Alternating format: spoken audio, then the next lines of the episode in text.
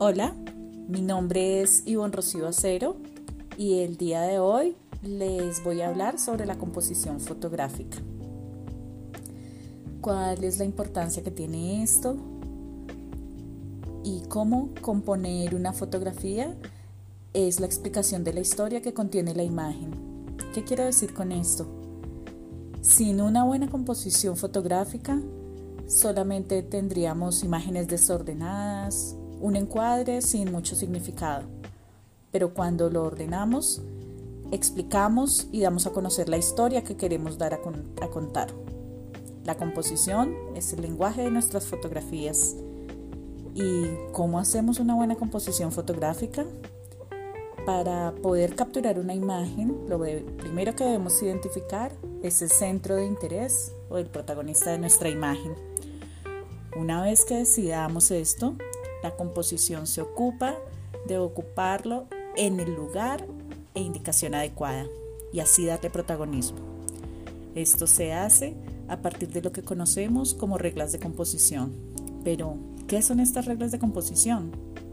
Estas son las que nos permiten guiar la mirada del espectador para que tengan orden y el sentido que deseamos, que tenga como objetivo destacar a nuestro protagonista como centro de interés. Y ahora te voy a mencionar brevemente algunas de estas reglas. Por ejemplo, la regla de los tercios.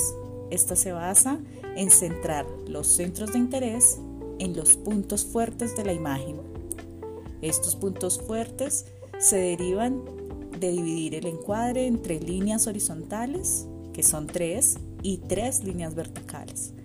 El lugar donde se cruzan estas líneas es el llamado puente, punto fuerte de la imagen. Cuando encontramos estas líneas, damos fuerza a la fotografía. Debemos dar importancia también al color, a la forma y al peso visual para que éstas puedan dar equilibrio, orden y balance a las fotografías.